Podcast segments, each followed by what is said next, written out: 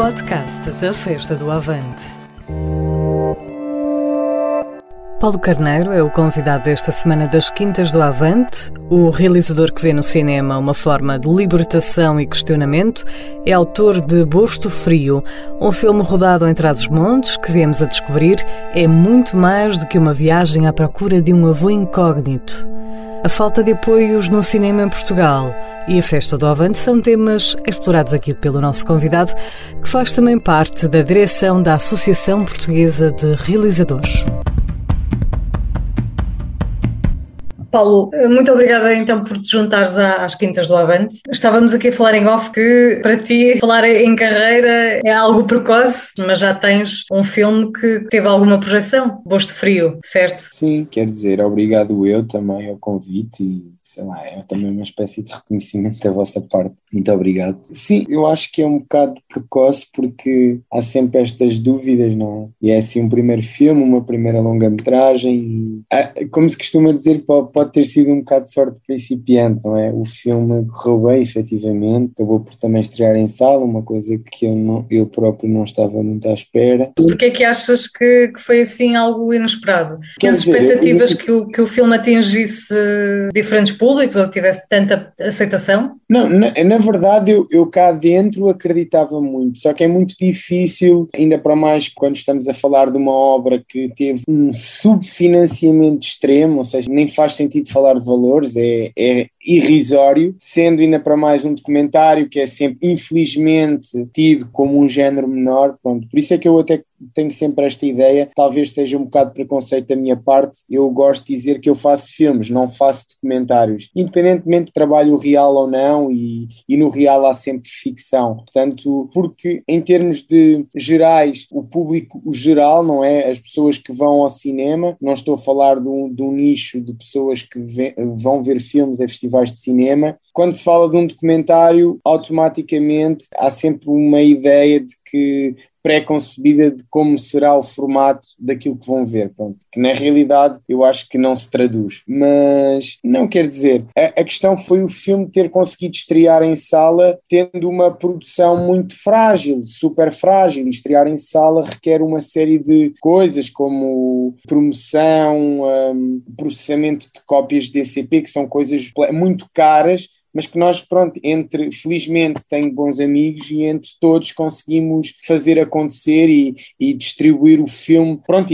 independente, porque o filme foi distribuído sem qualquer apoio do ICA à divulgação ou, ou etc. Por isso é que, que de repente um filme destes que vem sem qualquer tipo de suporte, conseguir chegar às salas e fazer espectadores e ter gente interessada e passar em imensos cineclubes, uma coisa é fazer festivais, outra coisa é chegar ao circuito comercial, que, que é complexo. Pronto, Isso deixa-te de alguma forma orgulhoso? Ou seja, com pouquíssimos apoios conseguiste fazer o que provavelmente alguns realizadores não conseguem com apoios? É assim, eu não, eu não quero eu não quero estar, que não se pode pôr em comparação porque tem que ver com, com o tipo de obra. Mas esta também é uma, uma mensagem para aqueles que, que, realizadores que têm poucos apoios, que é possível chegar a algum lado, certo? Sim, eu acho que sim, mas quer dizer, de repente, sabes, o que é interessante perceber é que é preciso muita, muita persistência. E, e, mesmo pessoas que têm um distribuidor por trás, nós tínhamos um distribuidor, mas no fundo era um distribuidor que dava o nome, não é? Mas o filme foi distribuído por mim, por uma pessoa que, que trabalhava à imprensa e por uns amigos que andaram juntamente comigo a distribuir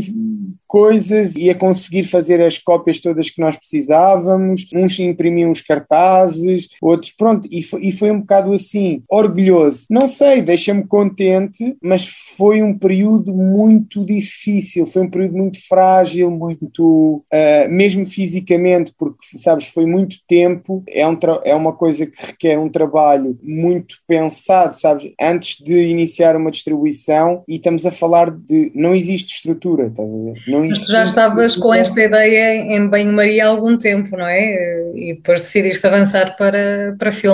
Sim, eh, em relação ao, ao, ao próprio filme, na verdade, pronto, o, o que acontece no filme é realmente uma ideia que existia a priori do cinema aparecer na minha vida. O filme fala de questões que eu tenho desde, desde criança e questões que eu, que eu ia pondo ao meu pai, mas como este assunto uh, sempre foi um tabu e, e, nunca foi um assunto desenvolvido, então a partir do momento que aparece o cinema na minha vida, todas estas questões começam a fazer sentido em, em pensar um dia fazer um filme sobre isto, porque quer dizer, de repente também é uma forma de, quando existe uma câmara, também é uma forma de, de, nos libertarmos de qualquer coisa, e acho que o cinema também não só é uma forma de libertação, como é uma forma de questionamento, e acho que foi uma maneira também, através do cinema, quase uma espécie de capa, para conseguir mesmo chegar às pessoas e ter a legitimidade para, porque eu parece-me a mim que muitas das pessoas, apesar de haver algumas dificuldades durante o filme em falar sobre certos assuntos, muitas das pessoas também falaram pelo facto de existir uma Câmara e porque possivelmente aquilo seria para ser visto por outras pessoas. Uh, vamos só contextualizar, Busto Frio é, é, é, a terra onde o teu pai nasceu e onde morava obviamente o teu avô, o teu pai era filho de pai incógnito e, um, e no fundo vais buscar essas questões, não é? Vais levantar essas questões. As pessoas sentiram-se de alguma forma intimidada pela Câmara e pelo tema, não é? Remexer no passado, não sei até que ponto é que a população de Busto Frio é, é conservadora, é fechada. Hum, foi difícil, foi um entrave conseguir eh, fazer falar as pessoas sobre esse tema? Uh, sim, quer dizer, foi sempre um entrave, mas as pessoas conhecem-me, não é? Enfim, depois pronto, para quem não viu o filme, existe mesmo esta coisa de, de eu indagar e insistir bastante em relação ao assunto e tentar perceber realmente de várias maneiras como era, quem era o meu avô. Existe efetivamente um tabu, porque no fundo eu acho que é um tabu, mas não é malicioso. Não há uma coisa coisa, não há uma coisa de malícia, é quase, se quisermos, autodeclarado, não é? É uma coisa que existe, porque o que eu quero dizer é que o filme não, não contextualiza politicamente uh, o país. Por exemplo, quando era exibido no estrangeiro, quem sabia, sabia, quem não sabia, o contexto do Estado Novo não sabia. Pronto, o filme não pretende contextualizar uh, isso, mas está imensamente presente, percebes? Nesse sentido, o que eu quero dizer é que, por isso é que eu digo, este tabu existe, mas é uma formatação das próprias pessoas, percebes? Não sei, acho que não tem que ver com o facto de também um bocado a questão de, da mulher e, e de quase que a mulher um ser inferior ao homem, não é? Mas é uma coisa que à época era também autoimposta, não é? Hoje em dia nós temos uma outra liberdade de pensamento e uma nova forma de pensar, não é? Eu até costumo dizer que para mim este filme é muito mais do que uma procura pelo avô, acho que é um filme que fala muito mais e que trabalha trabalha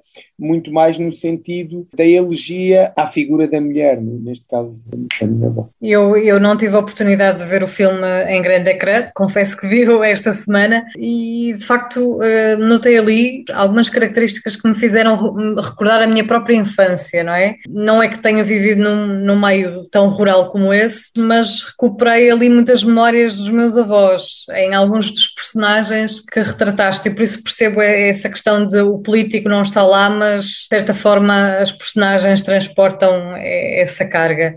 Falavas aí também do documentário. É um género que gostas mais, apesar de não querer ser catalogado como documentarista? Sim, eu, eu, a minha questão é, eu tenho trabalhado, pronto, ainda hoje trabalho como assistente de realização, e essa formatação, não é? Não é formatação, mas pronto, este, este modus operandi da ficção, não é? Uh, os atores, um, todo o modo mesmo de produção, que nem sempre tem de ser assim, verdade é essa. É uma, uma forma de trabalhar que eu gosto de estar afastado quando diz respeito àquilo que eu quero fazer e ao meu pensamento enquanto cineasta, se quiseres. Um bocado esqueci de dizer isto assim.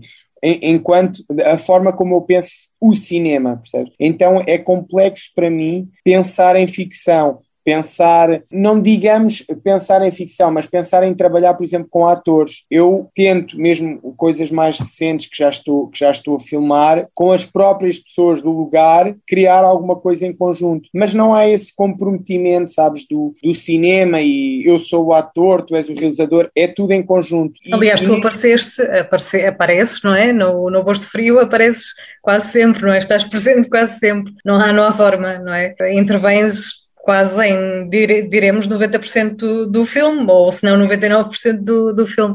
Gostas desse cunho pessoal? Achas que é muito importante para ti uh, ser algo que tenha a ver contigo, com a tua vivência, com, com as tuas experiências? É isso que faz sentido quando fazes cinema? É complexo, quer dizer, tem bastante a ver comigo, com a minha forma de ser, estar, pensar na vida, porque eu sou muito interventivo mas tem que ver também muito com aquela história, não é? Porque é uma história que, que vem de questões minhas, não é? Identitárias, de curiosidades, que, questões que eu sempre levantei, então fazia sentido e também não seria justo, do meu ponto de vista, apontar uma arma àquelas pessoas, não é? E não estar em frente à arma, percebes? É, um, apontar uma câmara. Seria hipócrita, não, não, não é? Não, me parece, porque aí eu estava-me a proteger enquanto, não é? Eu ali estou suscetível a, toda, a todas as, as coisas que possam acontecer. As respostas. Porque é, é um, é um processo pessoal também, não é só um processo de à medida que eu estou a fazer o filme, é um processo de conhecimento meu, de novas informações que eu vou juntando e que estou a processar ao mesmo, ao mesmo tempo que estou a filmar e que vão servir a narrativa do filme, não é? Porque eu próprio estou a pensar que questão é que eu vou pôr a seguir com as informações que me foram dadas e se calhar 80% coisas que eu não fazia ideia que tinham acontecido. Este é um processo. O meu próximo filme também entra nesse processo porque é uma coisa que parte também do realmente de, da minha infância, também vivência na aldeia, numa outra aldeia, neste caso da parte da minha mãe. Então, também, enfim, Uh, eu também sou muito interventivo, mas já não sei se tem, se terá de ser sempre assim. Um, eu estou já em processo de um outro filme que eu não estou presente uh, no quadro, mas há uma intervenção de outra forma. Pronto. Mas sei lá, não, não sei se para mim não é muito pensado, é mais uma maneira de conjugar aquilo que também é justo para as pessoas que eu estou a filmar, com, com o cinema que me interessa uh, e conjugar isso, porque tem de haver um respeito, a câmara tem de respeitar quem está à frente. Não me vou resguardar atrás da câmara porque eu sou o artista e as pessoas que estão a ser filmadas estão quase a ser eh, uh, a ser agredidas, não é? Porque uma câmara é uma agressão, uma coisa muito forte, não é? As pessoas não estão habituadas a ter esta, este impacto de ter uma câmara à frente e estarem a ser filmadas, entende? Então acho que também é uma forma de respeito. Dependendo dos processos, tem de haver sempre a mim importa muito de que forma é que nós podemos fazer as coisas sem incomodar demasiado e para que as pessoas também, de certa maneira, se sintam bem. Eu pessoalmente achei que, que o filme transmitiu ali muita pureza. Eu não, não sei muito sobre cinema, mas transmitiu-me bastante pureza uh, na forma como foi, uh, foi filmado e, e nas histórias contadas. Portanto, foi, foi uma boa experiência. Paulo, uh, pertences também à Associação Portuguesa de Realizadores. Que desafios, estando tu na direção, não é? Que desafios é que, é que vocês enfrentam num ano e meio completamente atípico? Em que há, há, há, notoriamente se verificou menos, menos audiência, menos público nas salas de cinema. E menos produção, sim. Menos...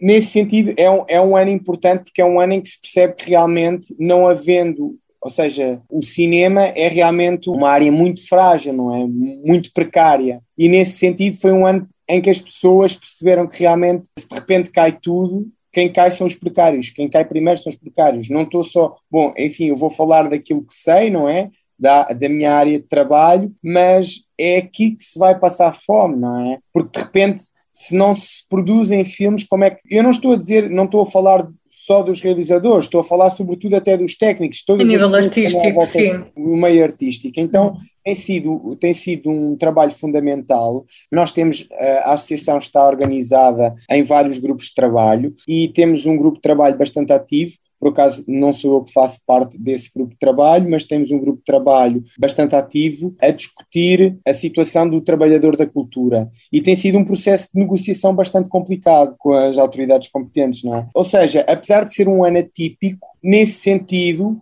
foi um coelho que saiu da toca, não é? É uma coisa que está a ser bastante discutida, porque é um, um setor muito afetado. O que é que vocês estão a pedir ao governo, no fundo? Uh, que tipo de apoios é que, é que urge pedir? Não, o que, o, que, o, que está, o que está a tentar criar é um bocado inspirado no modelo, existe um modelo francês, pronto, inspirado, não podemos não podemos uh, importar um modelo, não é? Da intermitência, de uma espécie de intermitência em que nós possamos ter, enquanto trabalhamos, não trabalhemos em recibos verdes e possamos ter uh, contratos de trabalho. Contratos de trabalho a termo, não é? Uh, ou seja, mas podia estar aqui a explicar imensas coisas. O que eu quero dizer é que é realmente uma luta muito importante, porque pela primeira vez em Portugal está na mesa e em breve será bom veremos, as coisas não estão a correr muito bem, um, as coisas não estão a correr muito bem para o nosso lado e está a ser um bocado complexo conseguir negociar para, porque existe um, um extremo desconhecimento do setor, ninguém faz muito bem ideia de como é que funciona o setor e quando eu digo não, não falo só do cinema, falo das artes em geral, porque existem várias plataformas que estão na, na discussão, e é realmente, o, o objetivo é realmente dar algum suporte a estas pessoas, para caso uma, uma pandemia, uma coisa como esta, que apareceu, aconteça novamente, que exista algum, o que eu quero dizer, o objetivo não é ter apoio, é que os dias de trabalho não é? E depois existe uma espécie de nós descontamos sobre os dias que trabalhamos e depois temos direito, como se fosse um trabalho, é, é como se fosse uma continuidade do contrato de trabalho. Não sei especificar mesmo como é que funciona, até porque quem está mais dentro deste assunto é o Miguel Moraes Cabral, da Associação Portuguesa de Realizadores, mas sei que é realmente uma luta muito importante no sentido de desprecarizar um bocado o setor que, que está completamente, que é muito frágil, não é? Nós quando não temos trabalho, não às vezes não, não sabemos bem como, para onde nos devemos virar, por isso é que normalmente fazer filmes não é só ser realizador, é ser montador, é ser assistente, é trabalhar noutras coisas. Mas, mas enfim, quer dizer, a APR trabalha, tem grupos de trabalho sobre, sobre vários assuntos. Discutir a nova lei de cinema, uh, discutiu estas novas, a, a questão da diretiva europeia da aplicação de taxas sobre as plataformas de streaming. Uh, estamos muito ativos também no Plano Nacional de Cinema, que visa a educação desde cedo para o cinema. Ah, enfim, existem uma série de, de, de coisas que muitas das vezes é importante também passar esta informação porque somos muito ativos, apesar de, sei lá, talvez muita gente não conheça, mas somos muito ativos e há sempre. porque também queremos. Uh, queremos guardar, ou seja, queremos que, que, permaneça esta possibilidade de liberdade, que acho que é um, uma das maiores qualidades do, do, cinema português, é esta liberdade e esta diversidade de filmes que existe, e para que isso seja preservado, tem de existir uma associação que o defenda, não é? Que, que diga, não, não é? De repente vem aqui, eh, por exemplo, neste caso, falando das plataformas de, streaming, neste caso de repente aparecem aqui as plataformas de streaming que vão definir que filmes é que nós vamos fazer. As regras, não é? As regras do jogo, no fundo. Exato, exato. Obviamente contactaste com pessoas que, que passaram por, por dificuldades. Achas que o governo, de certa forma, eh, não foi proativo no apoio dado durante este ano e meio, não só falando do que já está para trás, que já disseste que foi super negligente, sempre foi, o cinema sempre foi o parente pobre da cultura, mas, mas achas que esteve mal durante este ano e meio de, de, de pandemia? Olha, vou-te dizer, eu acho que esteve muito mal. Eu acho que esteve muito mal, houve muitos erros, houve coisas de, sei lá, eu, eu posso dar o meu exemplo, eu tive diferimentos de, de apoios e depois houve uma série de complicações, houve apoios que não me tinham sido dados e depois afinal eles iam me apoiar, aconteceu, depois houve apoios, pronto, porque, porque nós tínhamos todos os meses ir lá ao, ao site da Segurança Social e renovar o, o pedido de apoio. E depois, imagina, uh, sei lá, de repente são coisas, são coisas muito esquisitas. Houve colegas meus que aconteceu por terem dois cais abertos diferentes, não tinham direito a apoio, porque um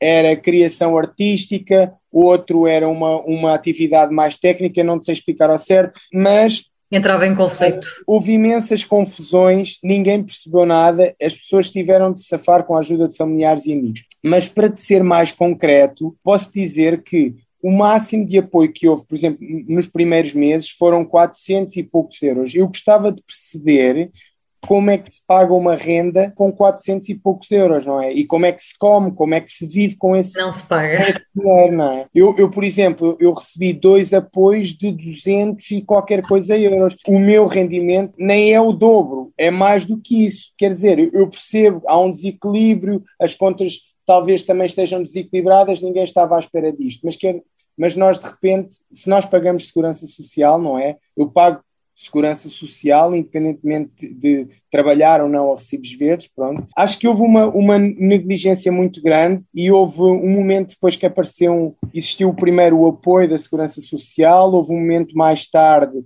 passado uns meses, que apareceu um outro programa de apoio que eu, que eu concorri e acabei por ter direito a, a apoio, mas depois uh, o que eu fiz foi somar o que tinha recebido, eu assim, epá, recebi três apoios, somei o que tinha recebido dava do género 20% do que aquilo que teria sido o meu salário normal ou salário, sim, percebes? Uhum. Então quer dizer, de repente, por acaso tive, tive sorte, chegou um momento comecei a trabalhar e tive alguma sorte. E também, enfim, quer dizer, como sei que a nossa profissão é uma profissão também muito precária, tento sempre fazer um equilíbrio, não é? Ter uma vida regrada para, nos momentos, não um momento de pandemia, porque ninguém espera, nestes momentos, ter uh, estar ligeiramente confortável. Uhum. Mas não é fácil, não é? Eu falava numa, numa entrevista também para as Quintas do Avante com a Raquel Schaeffer, que é investigadora e também cineasta, e ela falava-me que o que acontecia em França era, o que, era bem diferente do que acontece em Portugal, em que a cultura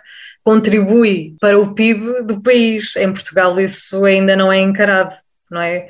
Encara-se a cultura como algo que não produz riqueza, não é? Hoje eu não concordo nada com isso, sabes? Porque uh, eu, eu sei, pronto, há imensas ações publicitárias e etc, etc. Mas nós temos, vamos pensar numa coisa: um filme português que passe no estrangeiro, que estreie no estrangeiro ou que vá a um festival, será que isso não traz pessoas a Portugal? Será que isso não traz turismo? Eu lembro-me que estive num festival no Uruguai e houve um, um casal. Uh, eles deviam ser sexagenários para aí, vieram ter comigo e disseram: olha, vim ver o seu filme, porque eu estava, apresentei uh, antes de apresentar a sessão, eles viram que era eu, estava lá a falar português com um outro português, e viemos ver o seu filme porque queremos ir a Portugal, mas não queremos ir só a Lisboa e ao Porto, queremos ver o que há mais para lá disso e percebemos que o seu filme é no interior.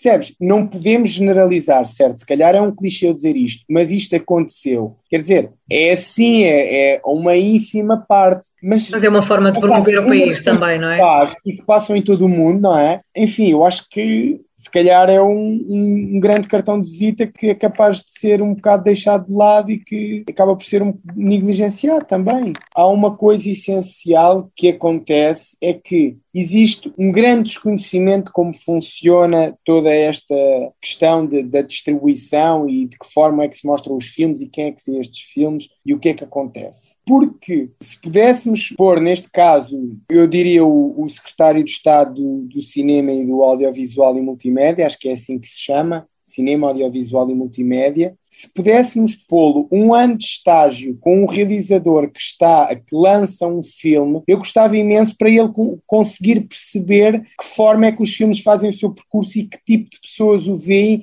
e onde é que o veem, porque muita gente não tem ideia por onde andam, não é? Quer dizer, de repente nós estamos num festival qualquer, numa, sei lá, aconteceu-me numa vila uh, nas montanhas em Itália e não era o, o, meu filme não era o único filme português. Estava lá um, por acaso era uma, uma curta de animação do Vasco Sai do David do Hotel percebes? E então quer dizer de repente não é só nas cidades. O cinema é, tem este poder sei lá é quase como difunde e nós nem percebemos como não é? Porque existem imensos festivais e, e a coisa sai-nos das mãos e de repente está em todo o mundo não é? E, e se calhar até funciona mais do que a publicidade. Será que, que alguém vai ver uma publicidade? Venham de férias a Portugal numa vila. Pode ser bem mais impactante do que, do que uma promoção do turismo. Paulo, vamos falar agora um bocadinho da festa. Não, vamos falar nada sobre a Festa do Avante. Sei que já participaste em algumas edições como visitante, como também uh, realizador, também já, já participaste. O ano passado realizou-se depois daquele turbilhão de opiniões e polémicas. Este ano também se vai realizar, felizmente. Tens expectativas? Vais participar? Vais à festa este ano? Ora, a festa é em setembro. É assim, é, a questão é, eu costumo, eu costumo ir sempre mesmo quer dizer, a última vez que fui à festa não foi este ano de, de pandemia, mas no ano anterior, até pronto, houve a exibição do Gosto Frio no Cine Avante, foi lindíssimo, quer dizer, eu também vinha de um período conturbado, tinha tido um acidente grave durante a rodagem do meu filme, deste filme que espero estreia em breve. Enfim, e estava assim num momento quase de voltar ao ativo e, e foi muito bom voltar a ver o filme e, e já mais livre de, daqueles problemas todos que tive durante imenso tempo. Ou seja, foi assim um momento muito, muito feliz para mim mesmo. Uh, o ir ao cine avante, enfim, depois do acidente grave que tive, foi, foi mesmo um momento feliz. Pronto, até há fotografias disso, foi mesmo um momento muito feliz e e que, e que estive com a equipa do filme também, isso também foi muito bom porque eles estavam todos no Avante, pronto, foi, foi muito bom, foi mesmo um momento muito bom. E o ambiente Sim. também de partilha que se vive no Cine Avante também provavelmente ajudou a ultrapassar. Em toda, em toda a festa do Avante, porque há esta coisa que me, pronto, eu agora estou um bocado a fugir à, à, à questão, desculpa lá, força, mas há força. toda esta coisa da festa do Avante, sabes, de quase só no mesmo sítio, vês o país todo, vês, ouves, saboreias, não é? Eu gosto imenso disso, percebes? Porque, sei lá, de repente vais a comer ovos moles à aveira, ou vais comer um pastel de chaves ao pavilhão ou vais comer, enfim, não sei, uma. É uma festa sem cerimónias em que há muita. Sim, há muita. A questão é que tu. É difícil encontrar isso em festivais, em festivais culturais. Eu, eu, nem sei se haverá um festival do género uh, de outros países, nunca, nunca, nunca ouvi falar. Tão eclético. Tão eclético. Tem tanta coisa, não é? Exatamente. O que eu gosto na festa do Avante é que, por exemplo, acontece muito, mesmo das outras edições que eu fui, é que de repente, um momento, não sei o quê, uma confusão, perco-me, fico só sozinho, mas vou sempre encontrar alguém conhecido, sempre. E isso é extraordinário, percebes? É mesmo um local de, de encontros, encontros e desencontros, é o que eu acho. Pode até nem ser a mais, a resposta pode até nem ser a mais óbvia, mas qual é o teu espaço favorito na festa? Ou o teu momento favorito? Eu não sei se tenho um espaço favorito. N não é o Cine Avante, vou ser sincero. Não é o Cine Avante. Não, não, não. Não é porque, enfim, não, uh, foi bonito passar lá o filme, estive lá e tudo mais, Estou a brincar, estou a brincar. Obviamente. Não é, é, difícil, sabes? É difícil responder. O momento, é, momento do, do, do, fim de cada noite é sempre um momento muito emocionante. Mas acho que, sabes qual é o, momento, o meu momento preferido? É o momento quando já está a acabar a noite e, e, e, e nós normalmente estamos todos, pronto, quando estou com amigos e normalmente estamos todos reunidos, porque nós normalmente ficamos sempre até, até ao final, não é? E um, expulsos da festa. Diz? E são expulsos da é, festa. É sempre aquele momento, porque há ah, mais um bocado, mas estamos ali todos a conversar, a beber uma cerveja ou, ou uma coisa do género, passa a carvalheza, não é? Mas não há assim um local, é, é o que eu gosto. É, é o conjunto. Vamos a Setúbal, normalmente é Setúbal, Braga, Chaves, Leiria também é um sítio que costumo ir. Pronto, quer dizer, não sei se tenho que estar a contextualizar, acho que as pessoas que vão hum, ouvir. Sim, estamos a falar de, de espaços é, onde se come e se, e se vê orfanato e, e se ouve música. Pronto. Sim. Exato, e, e há sempre aquelas pessoas que sei que vou encontrar aqui ou ali, então são espaços que vou passando. Mas, mas sei lá, acho que se pudesse dizer, por exemplo, um momento, é aquele momento em que já acabou, mas nós ainda estamos ali, percebes? ainda estamos ali a, a, conversar, muitas vezes já coisas muito profundas, ou, ou o que está a passar, não é? O, o estado do mundo, isso também é uma coisa muito sei lá, depois também às vezes com uma cervejinha a mais também se começa a, a conversa flui, flui, flui, uh, flui numa vertente mais filosófica ainda. Paulo, pedi-te para comentar uma, uma, uma, uma, notícia da atualidade, tu escolheste o desporto. Sim, eu escolhi uma notícia uh, que, que, está aqui no Jornal do Avante, que se chama Que Desporto Temos, Que Desporto Queremos. E pronto, isto é, este é, eh, é o cabeçalho, não é? E quero comentar esta notícia. esta notícia a propósito do quê? Pronto, ia só, queria só dar aqui um primeiro, ler aqui a parte inicial, sejam quais forem os resultados da equipa portuguesa nos próximos Jogos Olímpicos, não se pode deixar de constatar que o desporto português é um dos mais atrasados da Europa, quer em termos qualitativos, quer quantitativos. Porquê que eu quero comentar isto? E não há, pronto, enfim, é mesmo obra do acaso, porque hoje estava a discutir com os amigos a questão do desporto escolar em Portugal porque eu lembro-me que na altura, quando frequentava o ensino básico e depois o preparatório e o, e o secundário, não é uma coisa que, este, que, seja culturalmente imposta, pronto, não há uma imposição, não é que tenha de ser culturalmente imposta. O que eu quero dizer é que não existe realmente uma predisposição para isso e mesmo a disciplina de educação física é sempre bastante desvalorizada. E quero com isto dizer que o desporto é uma coisa muito importante e agora também eu posso ligar ao cinema. Mesmo para o cinema nós temos de estar eh, preparados fisicamente, porque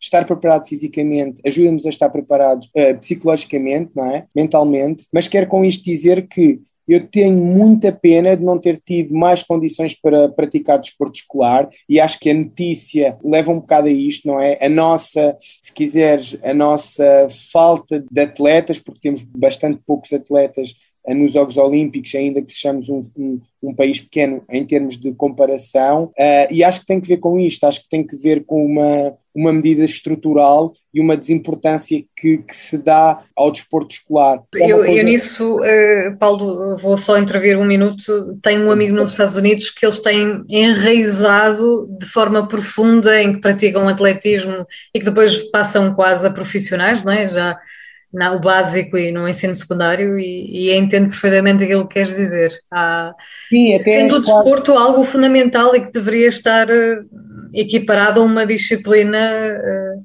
Exato, e sabes que acaba por ser... Importante como a matemática ou como o português. Completamente. E eu senti-me na escola que, por exemplo, que era até desencorajado, porque o facto de tu estares, uh, era tempo que perdias não podias estar a estudar, mas não, deveria era ser encorajado, estás a perceber? Mesmo que eh, que depois se calhar, não sei, que tinha de haver ali um equilíbrio qualquer. E em Portugal, eu quando estive na escola senti isso e continuo a sentir isso, não é? É tudo muito cada um por si, não é? E infelizmente não existe. Gostaria que existisse mais um trabalho nesse sentido, porque acho que isso se refletirá depois no futuro, nesta questão que a notícia fala, de, da falta, não é? Do déficit que existe, de, de, de, da nossa pequenez em termos desportivos para os Jogos Olímpicos, por exemplo. E acho que isso vem de trás. Tal como esta coisa que eu falei há bocado, do Plano Nacional de Cinema e da educação para o cinema, é a mesma coisa acho que o mal vem de baixo, não é? Está na raiz e, e há que trabalhá-lo. E, e, o desporto é uma coisa importantíssima para, para, para a nossa saúde mental. Mente, para tudo. Obrigada, Paulo, por, por esta conversa. Espero que, a nível de, da tua curta carreira, como dizes, uh, consigas continuar a contar as tuas histórias e muito, muito boa sorte para o teu futuro profissional e também pessoal. Obrigada por esta conversa nas Quitas do Avante e espero ver-te, se não este ano, para o próximo na Festa do Avante. Muito obrigada. Obrigado, muito eu, e bom, bom trabalho para vocês e obrigado pelo convite. Foi um gosto muito grande. Muito obrigada, muito obrigada. Obrigado. Até à festa. As Quintas do Avante, o podcast da Festa do Avante.